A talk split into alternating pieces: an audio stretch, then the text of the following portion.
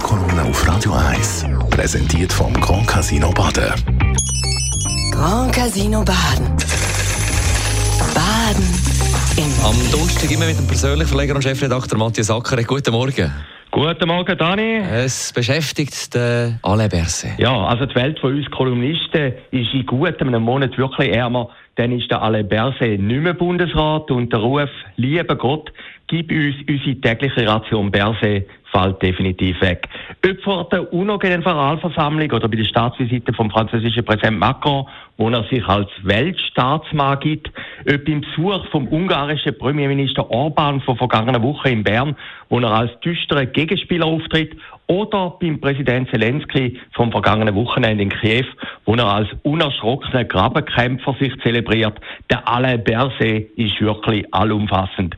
Der Ruf am Himmel ist wirklich nicht unerhört geblieben. Wir kommen zumindest medial, und das meine ich neidlos, jeden Tag ein Lebenszeichen von unserem Bundespräsident über. Als Außenstehender fragt man sich zu Recht, was passiert mit unserem populärsten Bundesrat, wenn er nicht mehr täglich auf der Bühne vom Leben steht. Doch das ist jetzt eine andere Geschichte. Gestern ist es noch ein bisschen ernsthafter geworden. Der Alain Berset hat das erste Mal richtig zu der sogenannten Berset-Ringier-Affäre Stellung genommen, wo anfangs von dem Jahr die Schweiz erschüttert hat.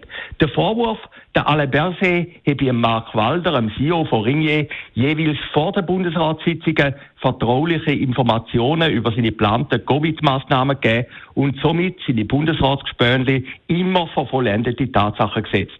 So haben seine Kolleginnen und Kollegen im Bundesrat jeweils bereits am Vortag aus dem Blick erfahren, was der Gesundheitsminister und Corona-General Berset wieder plane. Der Kommunikationschef von Alain Berset hat müssen gehen. Die Frage aller Fragen ist nur gewesen, wie viel hätte Alain Berset selber von diesen Leaks gewusst? Ein Bericht von der Geschäftsprüfungskommission, der vor wenigen Tagen rausgekommen ist, hat diese Frage auch nicht richtig können beantworten Und es ist wie immer in der Schweiz, jede Partei, ob bürgerlich oder links, hat können das in den Bericht interpretieren, wo sie hat wollen.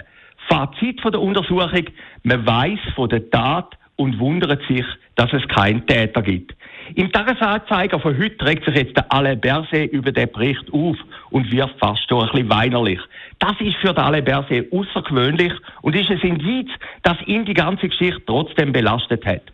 Dass auch in anderen Departementen Indiskretionen gegeben habe ich mir nicht richtig untersucht, meint er. Und auch er habe sich über die Indiskretionen in seinem Departement aufgeregt. Sie haben ihm das Leben schwer gemacht und sogar seine Familie sei während der Corona-Zeit bedroht worden. Für einmal verliert der Alain Berset seine fast schon legendäre Kulisse heute im Tagesanzeiger. Die Frage bleibt trotzdem erlaubt, warum hat der Alain Berset als oberster Chef nicht einfach die Indiskretionen im Departement untersucht oder gar abgestellt, wenn sie ihn wirklich so gestört haben? Doch diese Frage von der Frage wird höchstwahrscheinlich nie beantwortet werden. Denn in einem Monat ist der Bundesrat Berset definitiv der Allbundesrat Berset. Und dann interessiert die Antwort so stark wie ein positiver Corona-Test in einer menschenleeren Wüste. Die Morgenkolumne auf Radio 1. Kolumne vom persönlichen Verleger und Chefredakteur Matthias Ackeret. Heute Abend wieder zu hören in der Sendung zusammen mit dem Mark Jäcki Shortlist, wo es immer um drei Persönlichkeiten geht. Und das sind heute Abend der Gottschalk, Josic und der Jakin.